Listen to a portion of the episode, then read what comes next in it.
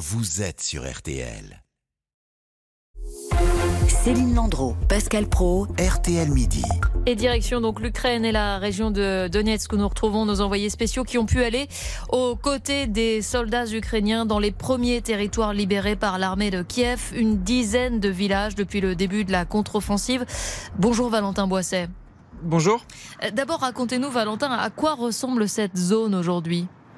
Eh ben, ce sont des, des villages totalement euh, défigurés. Alors déjà, pour y arriver, il faut contourner à peu près tous les ponts, car ils ont tous été euh, détruits pour ralentir euh, la progression des Ukrainiens. Et sur les routes, il y a tous les 100 mètres à peu près des cratères d'obus. Et surtout, chaque bâtiment a été touché, soit euh, par des tirs de l'artillerie, soit par des tirs de Kalachnikov. Aujourd'hui, euh, il y a essentiellement des, des militaires ukrainiens dans ces villages qui y logent dans des sous-sols, car ce sont les seuls endroits à peu près sécurisés et aussi épargnés par les On est donc euh, très loin des images de Liesse que l'on peut avoir dans notre imaginaire, images de Liesse que l'on a pu connaître en France en 1944-1945.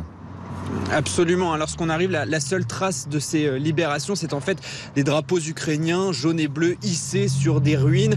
Euh, il ne reste plus que 40 habitants sur les 4000 qui résidaient euh, dans cette zone. Alors vous imaginez bien que lorsque les soldats ukrainiens ont chassé les Russes, il n'y a eu aucun accueil triomphal. Ce que nous trouvons dans cette ville, c'est surtout une odeur nauséabonde car des corps gisent depuis plusieurs jours dans les rues. Ce sont des corps de soldats russes que les Ukrainiens tentent aujourd'hui d'évacuer.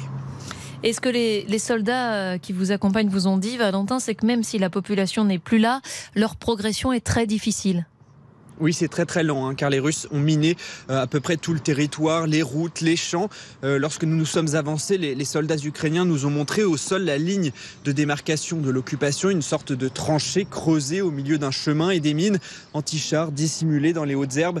Alors le commandant du bataillon Arey nous a expliqué comment ces troupes avancent dans cette contre-offensive qui se fait mètre par mètre. On a d'abord pilonné les Russes avec l'artillerie. Puis on a reçu l'ordre d'avancer, j'ai envoyé quatre colonnes au sol. Puis un peu plus tard, deux supplémentaires. Leur tâche était d'aller au contact, rue par rue. Les Russes sont finalement partis au bout de trois jours. Ils ont laissé derrière eux leur matériel et les corps de leurs camarades. Cette progression lente explique pourquoi la contre-offensive n'est peut-être pas aussi rapide qu'espéré.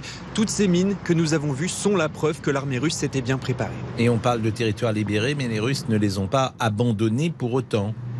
Absolument, et on en a eu euh, la preuve hein, au moment euh, où nous y étions, car si la zone était relativement calme la semaine dernière, très vite, notre convoi a dû accélérer car des avions se sont mis à bombarder la zone. Le commandant nous a ensuite euh, indiqué que la journée était difficile car les chars russes ont mené un assaut. Hier, ils sont revenus aux portes du village où nous nous trouvions et tentent d'encercler les soldats ukrainiens qui tiennent pour le moment leur position dans ces villages. Merci Valentin Boisset, envoyé spécial euh, en Ukraine avec Gauthier de Lombugard pour RTL. Dans un instant, un sujet qui va vous passionner. RTL Midi, votre vie. Un quart des adultes français entendent mal, souffrent d'une déficience auditive. À tout de suite. Jusqu'à 13h. RTL Midi. Pascal Pro, Céline Landreau.